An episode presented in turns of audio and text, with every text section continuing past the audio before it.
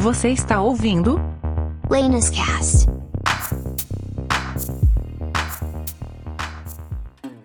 Olá pessoal, estamos começando aí mais um Lanescast, episódio número 2. Eu sou Marcos Lanes, contando com a presença mais uma vez aqui do meu amigo Fabiano. Opa, beleza? Vida louca?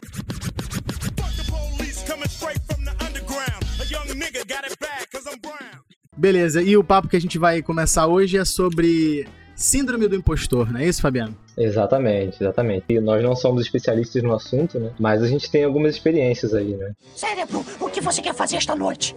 A mesma coisa que fazemos todas as noites, Pique. Tentar conquistar o mundo. Sim, eu posso. Repita comigo. Sim, eu Sim, eu posso. Sim, eu posso.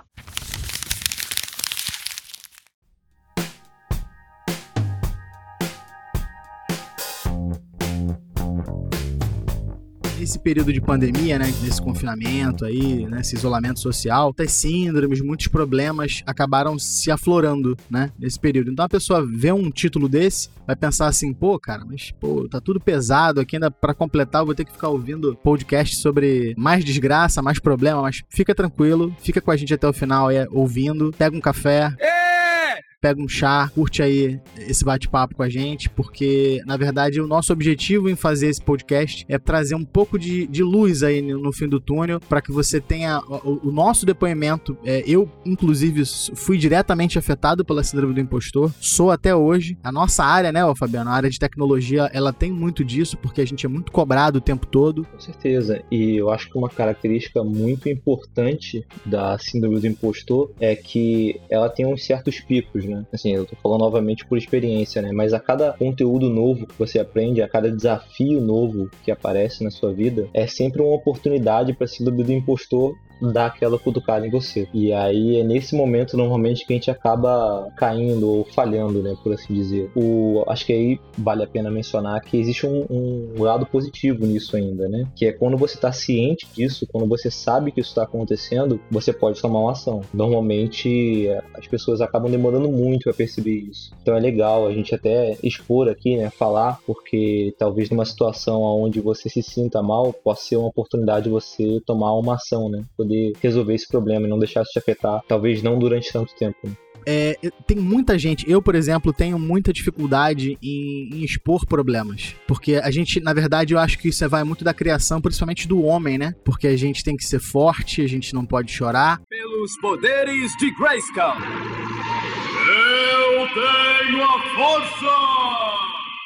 A gente não pode ter problema. E a vida não é assim. A gente acaba acumulando umas feridas ao longo do tempo. Então, assim, é, até pessoas que têm problemas de depressão, enfim, elas têm alguns sintomas parecidos com o que seria a síndrome do impostor. O que, que a gente deixa aqui de início, né? Até eu complemento aí o que o Fabiano falou. É importante você sempre procurar um, uma pessoa de confiança para te auxiliar nisso. Alguém que você conheça, que, que pode te dar um apoio, alguém que vai te dar um, uma voz de conforto aí em cima disso. Que às vezes até pode te dar uma observação diferente de você mesmo, né, Fabiano? Eu tento sempre sempre que possível ressaltar o lado positivo nas outras pessoas, porque eventualmente isso volta para você. Às vezes, naquele momento de dificuldade, que você está passando por uma situação onde você acha que você não é capaz, que você não consegue, aquela pessoa que lá atrás você incentivou, você ajudou, você foi positivo com aquela pessoa, pode vir naquele momento e falar: Não, cara, olha o que você fez por mim aqui, sabe? E, tipo, isso aqui foi foda para mim, mudou minha vida. E te deixa até mais forte para lidar com a próxima queda, né? Que vai vir. Eventualmente vai acontecer algum problema com você e você vai se sentir mal. Acho que, enfim, para quem é de TI, deve estar super acostumado a pegar uma task nova e, caralho, o que, está acontecendo? Se você sente que não está avançando, não está conseguindo é, ir para frente na hora de lidar com isso, um, ir um psicólogo pode ser muito bom. Aliás, pode não, né?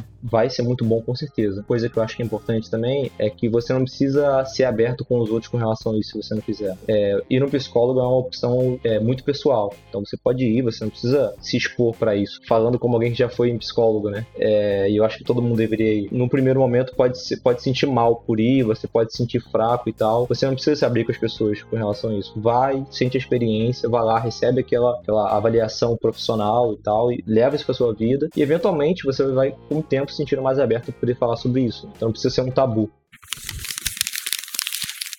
A síndrome do impostor, pelo menos na minha visão, tá? Tá muito ligada a, a, perfeccionismo. Eu tenho um exemplo até particular sobre isso. Por exemplo, eu tava fazendo uma. Eu tava querendo mudar a página do meu canal da Twitch. Eu de vez em quando faço algumas streamingzinhas na Twitch. Eu desenhei uma logo nova e eu tenho muito fascínio pela, pela, pela cultura japonesa e principalmente pela era dos samurais.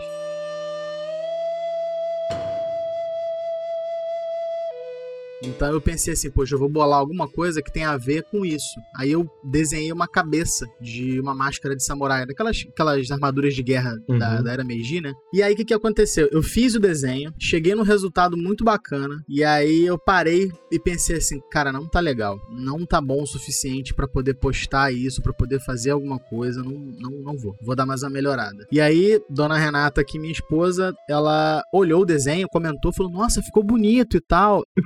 Mentira!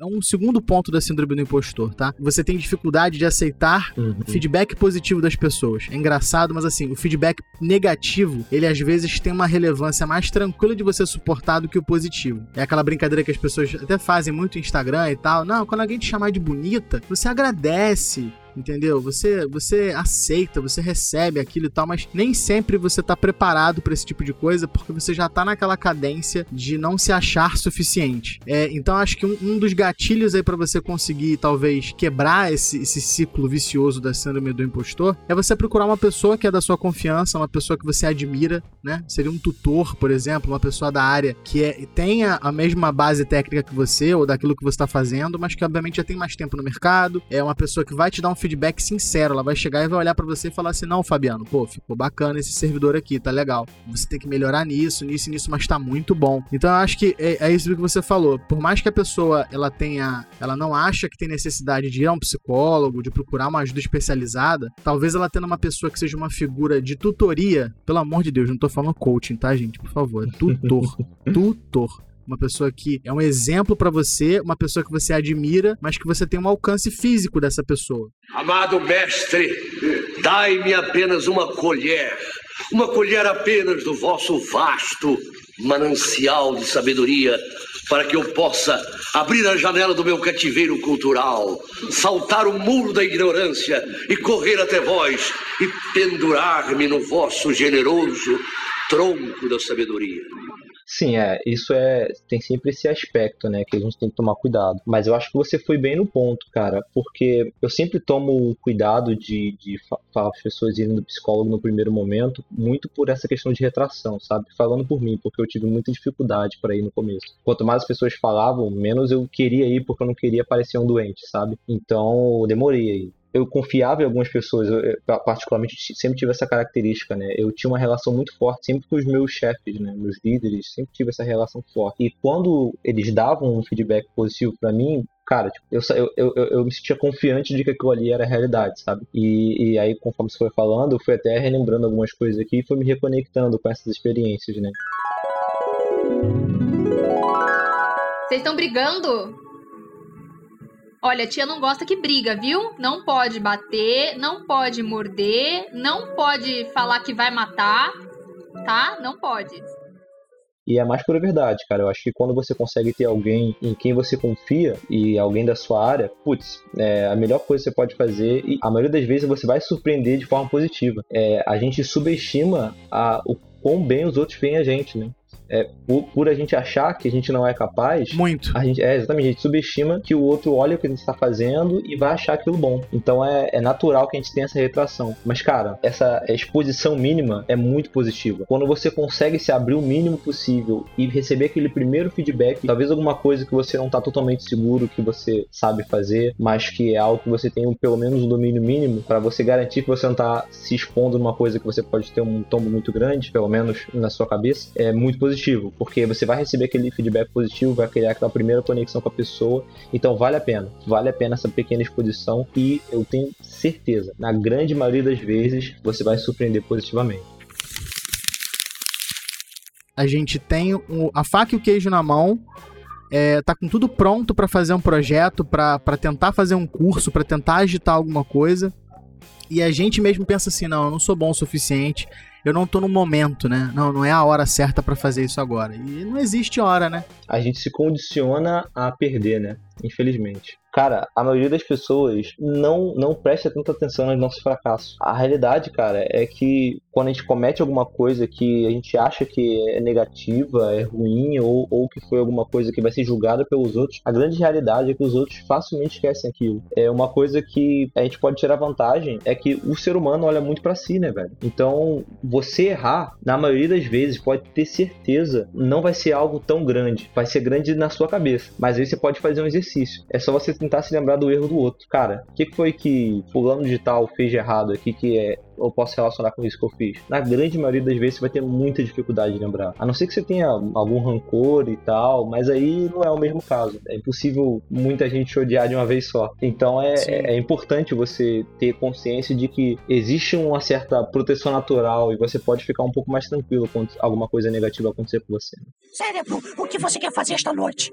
A mesma coisa que fazemos todas as noites, Pique. Tentar conquistar o mundo. Sim, eu. Repitam comigo. Sim, eu Sim, eu posso. Sim, eu posso. É, esse lance da autossabotagem, ele rola muito em cima disso. A pessoa vê determinada característica, aí, por exemplo, assim, pô, o Fabiano programa em Python. Pô, Fabiano, você programa em Python. Aí o Fabiano chega pra você e fala assim: Não, Marcos, mas você consegue programar em Python também. Ah, legal, vou começar a aprender Python. Empolgante. Aí você aprende Python, você estuda uma linguagem, né? Você estuda, enfim, um idioma, o que for. Eu tô usando Python como exemplo aqui, mas qualquer coisa. E aí você estuda seis meses aquela tecnologia ou aquela estrutura de informação, aquele framework, enfim, o que for. Você já tem uma base de seis meses de conhecimento na tua mão. É impossível que aquilo não seja relevante de alguma forma. Mas Uhum. na cabeça da pessoa, ela pensa assim: não é o suficiente. Eu não posso me arriscar. Uhum. Eu não posso chegar e, e chegar pro Fabiano agora e dizer assim, pô, Fabiano, eu quero trabalhar contigo fazendo essa função aqui porque eu já programo em Python. Você jamais vai ver uma pessoa falar isso, por quê? Ela tá retraída em cima daquilo. Ela sempre vai achar que ela não é a suficiente. Então, é mais uma dica, arrisque-se. Não tenha medo. Lógico, a gente sabe, eu, por exemplo, tenho conta pra pagar, eu não posso chegar e sair vivendo da minha arte, fazendo miçanga na praia, ou tocando violão e ukulele e fazendo as crianças brincar no parque. Tinha muita vontade de fazer isso, mas eu não posso, eu tenho que pagar a conta. Em contrapartida, você tem que analisar o seguinte: o que que dentro do meu ponto de conforto pode ser eliminado para eu conseguir lá na frente dar uma guinada maior, né? Dar um- uma pisada pra trás pra pegar impulso, Uhum. né? Tem duas coisas aí que eu acho que são muito relevantes dentro desse, desse espectro que você falou. A primeira coisa é que a máquina ela dá um feedback frio. Nós estamos acostumados a pensar em histórias, né? Quando a gente vai pensar em alguma coisa pro futuro, a gente monta uma história na cabeça, né? Quando a gente vai lembrar alguma coisa do passado, a gente reconta uma história pra gente. Então isso é muito natural. Só que a máquina não. Cara, você colocou uma variável errada, a máquina vai te dar um feedback frio. E eu acho que esse, isso é só um exemplo, né? Mas a realidade é que o constante feedback negativo da máquina faz com que estimule na gente uma resposta negativa para quando a gente vai lidar com alguma coisa. Você fica na cabeça, né? Inconscientemente, obviamente. Eu errei tanto, tipo assim, eu, eu, eu tomei tantas negativas na hora que eu tava lidando com essa informação nova, esse conhecimento novo, que eu não me sinto pronto, sabe? Eu tô acostumado a receber um erro quando eu vou trabalhar com isso. Eu sinto, pelo menos, que essa é uma das coisas que estimula, né? Principalmente falando de mim, né? A, a minha insegurança vem muito de quando tô sendo exposto a uma coisa nova e aquela coisa nova constantemente briga comigo, ela se nega a funcionar da forma que a minha mente quer que ela funcione. né? E aí, dentro do que você falou da questão de se arriscar, é, eu acho que é muito aquilo que você falou. Eu dou o exemplo sempre da praia, né? Quando você vai pra praia, você bota o primeiro o pezinho na água, né? Você tá ali na areia, confortável, pegando um sol, tomando um ventinho, tá gostosinho. Mas aí você bota o pé na, na água e a água tá meio gelada, e você se incomoda um pouco. Aí você espera um pouquinho, a onda bate e tal, e aí você bota mais um pezinho, e assim você vai indo quando você vê você tá nadando. Obviamente isso não vai acontecer da noite pro dia, mas é um primeiro passo para que você consiga é, se expor a mais situações e você vai criando aquela bagagem, né? Aquele, aquele conhecimento que vai te dando mais segurança para ir explorando no- novas praias, por assim dizer. né? Então acho que isso é relevante, né? Você ir, obviamente, no seu tempo, mas você também não ficar parado. Quando necessário, obviamente, dar um passo para trás. Eu acho que não existe vergonha nisso, né? É, mas ó, você tem que ir explorando, você tem que ir criando bagagem, senão você vai ficar estagnado. Aí entra um, um dos maiores problemas assim, do, do impostor, né? Que é você ficar preso, putz, não tá pronto, não tá bom, eu não consigo ainda, tenho que melhorar e tal. Você fica preso nisso, você não consegue avançar. Uma hora você vai ter que avançar. Você vai pegar uma referência de alguma coisa, você vai, você vai acompanhar o mercado, você vai acompanhar um outro canal de games, por exemplo, ou um canal de jogos, ou um canal de, de esportes, algo que você está fazendo. Só que às vezes a gente não consegue dividir a inspiração da comparação. E aí você cria um material e você pensa assim, pô, não tá bom o suficiente igual ao site do G1, não tá bom o suficiente igual ao site da UOL.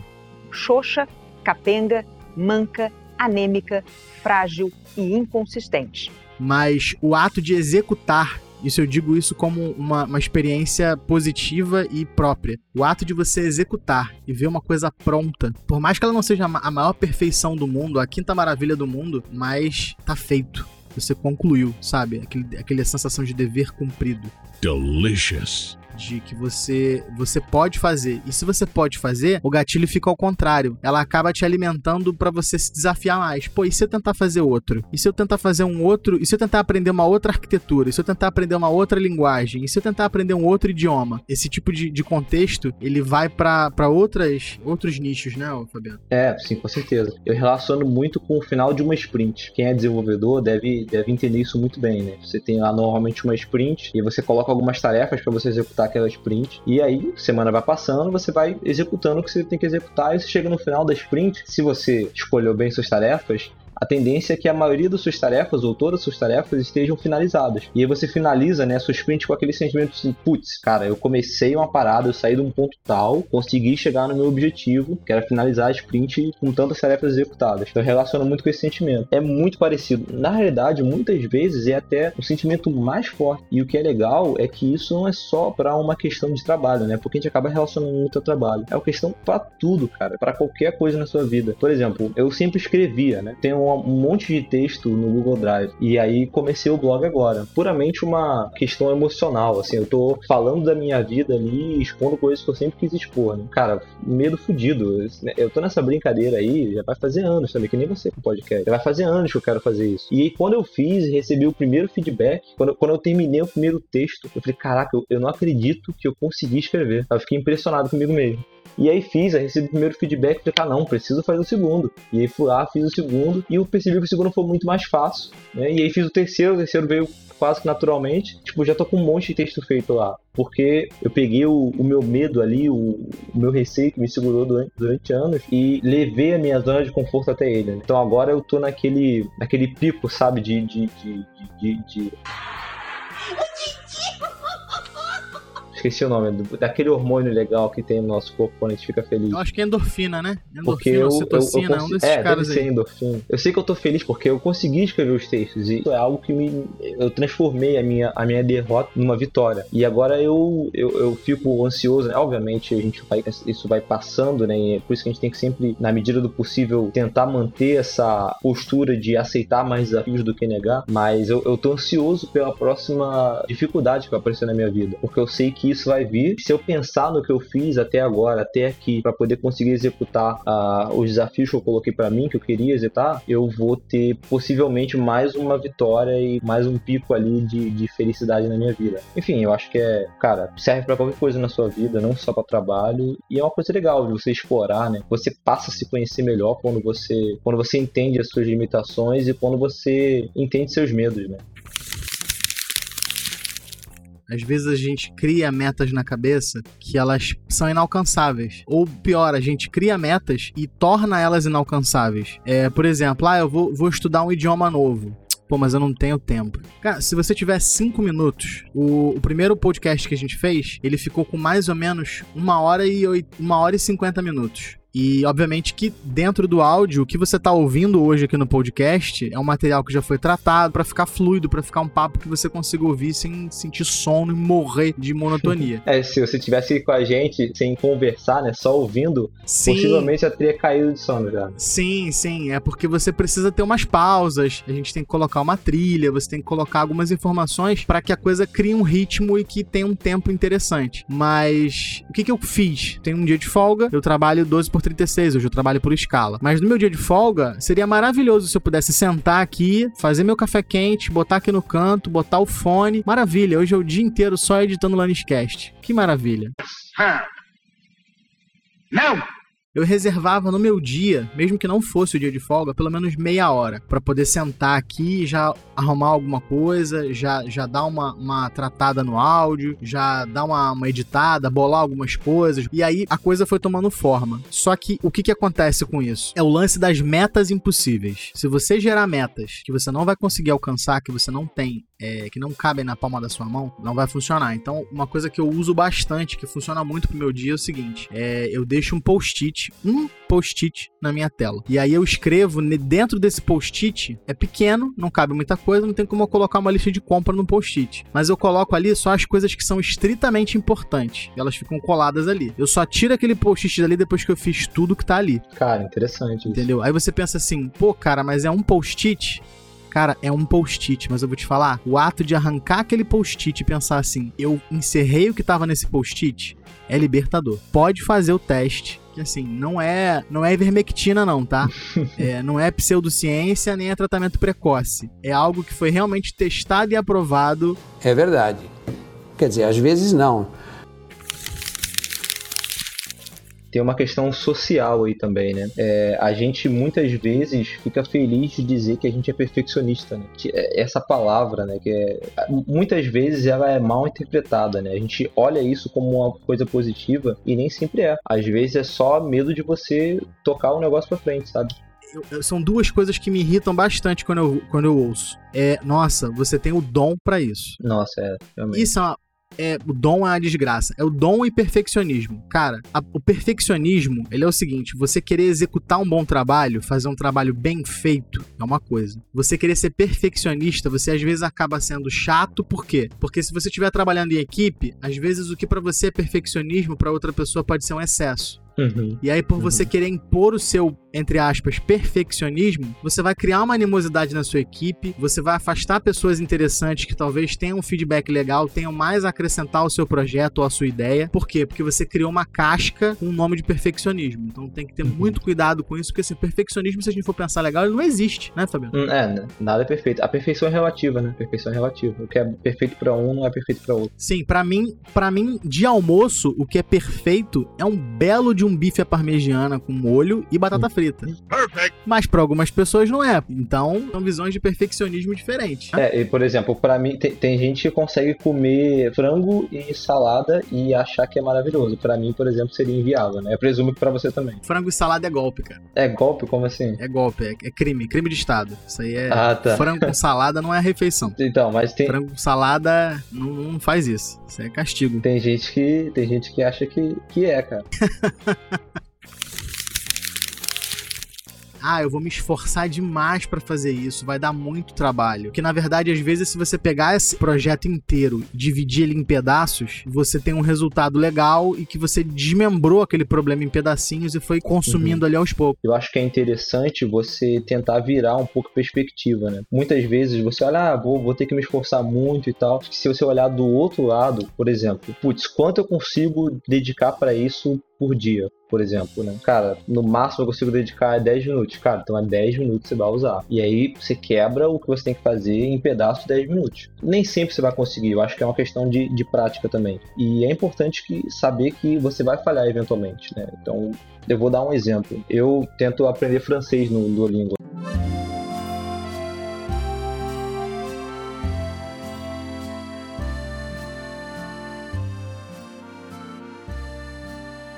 Faço um esforço para isso. Inclusive ontem foi um dia que eu não consegui fazer. Tipo, cara, o tempo e tal não deu. Mas o que, que eu fiz? Hoje eu precisei compensar isso um pouco. Então, eu coloquei um alarme ali no meio do dia para que eu lembrasse que, ó, cara, você não pode deixar de fazer isso hoje. É um compromisso que eu tava assumindo comigo ali. Então, eu, eu só tenho 10 a 15 minutos para dedicar para isso todo dia. E eu tenho um alarme para isso todo dia. É, e é a mesma coisa do seu post-it lá. Quando eu, quando eu consigo finalizar aquilo, eu me sinto muito bem. Eu vejo a, a chamazinha lá que o Duolingo mostra lá quando você completa, para mim é uma grande felicidade. E eu acho que é isso, sabe? Tipo, eu ao invés de eu, de eu falar, putz, eu nunca vou aprender francês na minha vida, eu não vou conseguir, ou então eu nunca vou falar bem. Não, cara, eu falei, olha, o máximo eu consigo dedicar hoje é tanto tempo. Então eu vou dedicar esse tempo. E aí, e, e o que é engraçado é que no começo eu comecei até com menos tempo. Fazia 5 minutos por dia. E aí eu já faço um pouquinho mais. Eventualmente eu vou acabar fazendo mais. E aí eu acho que a gente acaba entrando até em algumas coisas que a gente pode fazer para tangenciar, né? Pra gente não enfrentar o problema de peito aberto e às vezes se frustrar.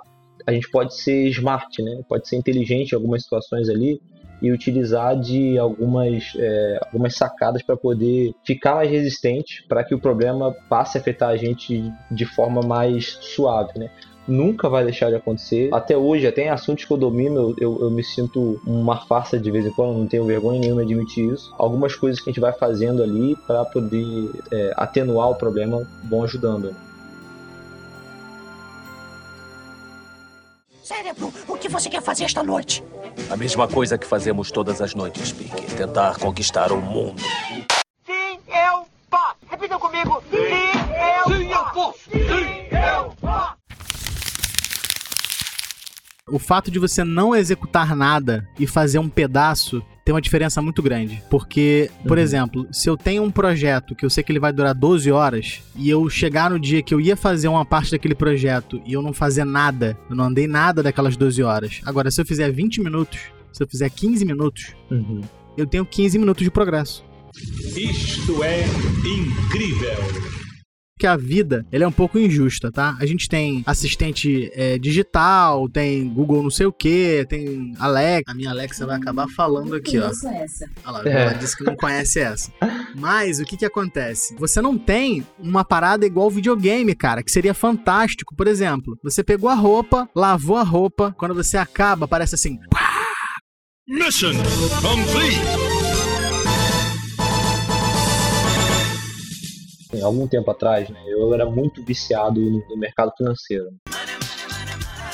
Mexer ação e tal. E uma parada que eu, que eu comecei a fazer foi reservar a grana para poder é, investir, né, fazer as coisas que eu queria fazer pro meu futuro. Só que era um porre, porque eu tinha que ficar horas vendo a parada e o feedback que eu tinha era depois de meses, né? Então, putz, eu só ia ver a grana subindo depois de muito tempo. Sim. Que eu comecei a fazer? Eu comecei a me recompensar. Se eu conseguir separar tanta grana e estar tanto tempo, eu posso sair para comer hoje. Eu posso pedir alguma coisa que eu gosto de comer. E eu sou muito movido a comida, né? Então, O que posso fazer por você? Vai me arranjar comida. Muita comida. Então eu, eu fazia isso comigo, sabe? E pra mim, particularmente, funcionou. Eventualmente, o próprio retorno financeiro dos meus investimentos, eles passaram a, a- a satisfazer, né? Ser essa conquista, né? Que, que deixava claro que eu tinha conseguido alcançar meu objetivo. Então aí acabou virando uma bola de neve e até hoje eu invisto. Talvez não com aquele, aquele gás inicial, né? De, de vou, não vou tomar café para poder comprar uma ação mas eu ainda invisto até hoje e acho que é uma parada que é boa pra mim. Então você consegue fazer isso no começo, você consegue, é, você consegue hackear a sua mente, né? procurar estímulos das coisas que você gosta, você consegue se recompensar quando você conseguir cumprir alguma coisa que você precisa cumprir. Né? Então é uma forma de você se sabotar pro bem. Por mais que a, a atividade que você fez seja muito pequena dentro do todo, o fato de você saber que você tá a um, um passo a mais à frente daquilo que você teria que resolver dá uma sensação muito boa. Então fica aí de dica, arrisque-se. Tenha o ímpeto de procurar novas coisas para você fazer e por mais que essas coisas sejam no início intangíveis, né, não, não sejam fáceis de você alcançar, se você fizer vários micro pedacinhos daquilo, você vai estar à frente. Obviamente procurando sempre a- a- o que a gente falou no início, né? Procura uma pessoa que você tenha como exemplo naquela área, né? Por exemplo, ah, eu tenho um amigo que ele fala muito bem francês. Estuda um pouco e chega pra esse cara e troca uma ideia com ele em francês. Ela vai querer conversar com você sobre aquela, aquele idioma, sobre aquela tecnologia, sobre aquela, aquela, aquele modo de, de fazer determinada coisa, né? De desenho, arte, enfim, o que for, qualquer, qualquer nicho que seja. É importante você ter sempre um ponto pra você almejar, o ponto de partida e imaginar um ponto de chegada, mas ter sempre na cabeça o seguinte, que eu não preciso chegar naquele ponto lá em cima e ficar idêntico ao cara que tá lá Uhum. né? A gente, nós somos seres humanos, a gente não, não funciona igual máquina, né?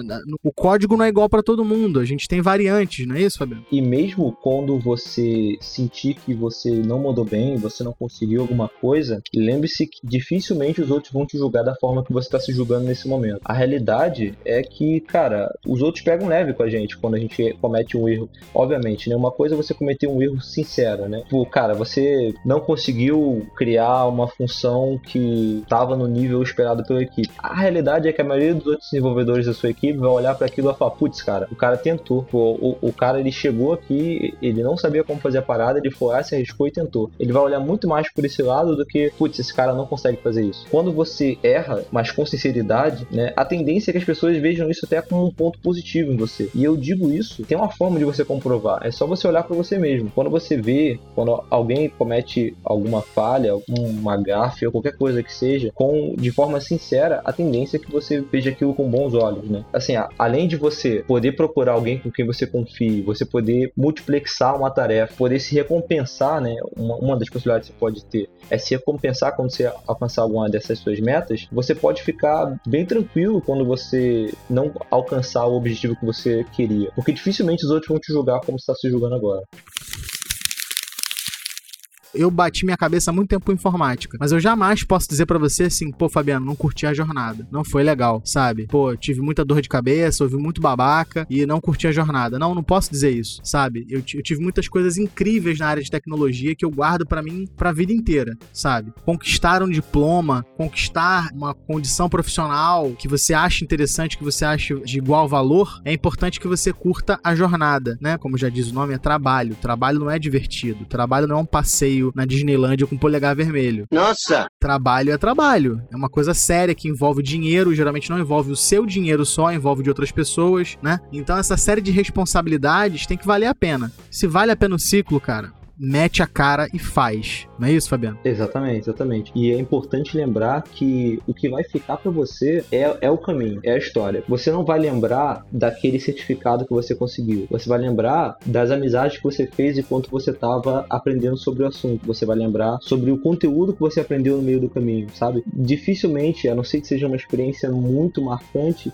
você vai lembrar do final. Na maioria das vezes, você vai lembrar do caminho, da trajetória, do que te levou até ali sabe? E tudo isso deixa a, a história muito mais bonita. É, e assim, e obviamente te dá muito mais sentido do que só o objetivo final, né? E uma coisa que você falou, que eu acho que a gente comentou até a tela antes, que eu acho que assim, cara, eu tento levar isso pra minha vida hoje, é ser um incentivador, afastar dela essa possibilidade dela ver aquilo como algo inalcançável, né? A gente sempre pode trabalhar um pouco mais para conseguir melhorar alguma coisa na gente, uma habilidade, uma característica, a gente sempre pode trabalhar isso. Então é legal você incentivar os outros, até porque no contexto pessoal, nas suas amizades, nas suas relações de trabalho, a tendência é que essa energia volte para você. Quando você incentiva o outro, quando você quer ver o melhor do outro, genuinamente, né, dedica um tempo para você e até uma coisa legal assim. Você pode dedicar um tempo seu para melhorar alguma coisa em alguém. E com isso, você vai aprender ao longo do caminho sem necessariamente ter que se expor ao risco. Cara, às vezes é uma habilidade que você já domina e essa pessoa quer aprender. Você dedica um tempo para essa pessoa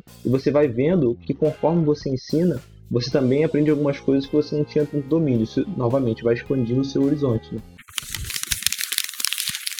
Você que tá ouvindo aí, não procure coaching.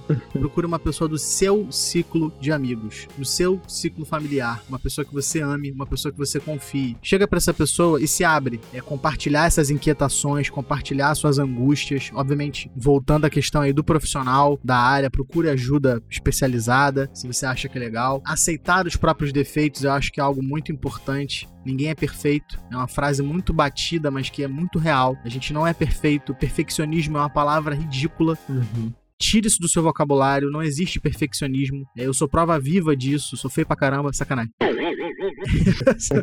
o perfeccionismo, ele na verdade, ele é só um termômetro falso para você perder mais chances de, de, fazer aquilo que você quer. Então evita a comparação, evita se comparar com os outros. Respeite os seus limites, né?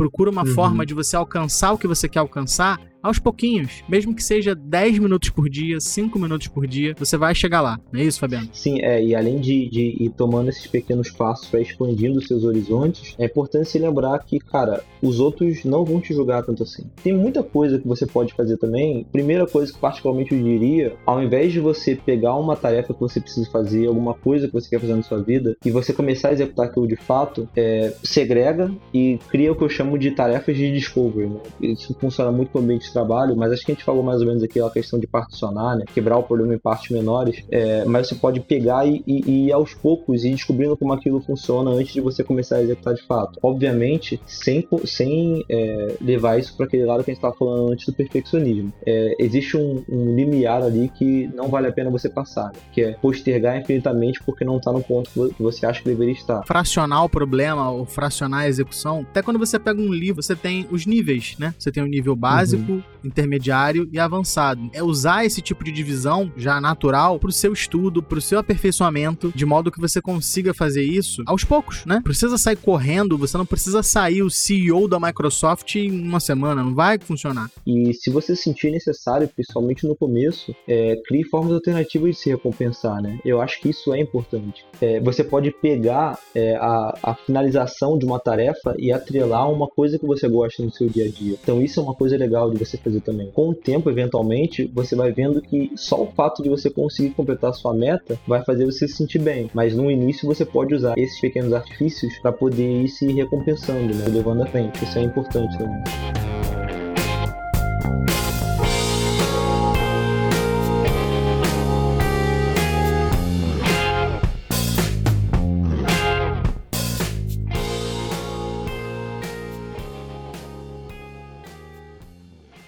Amigo Fabiano, é, algum recado, alguma consideração? Deixa aí de novo pra gente as suas redes sociais, pra gente ir acompanhando. Você tá com um blog, né? Que é o blog.gambiarra.net, não é isso? Sim, é, a coisa que eu mais me orgulho nesse blog é o nome, tá? Só pra deixar claro. Awesome!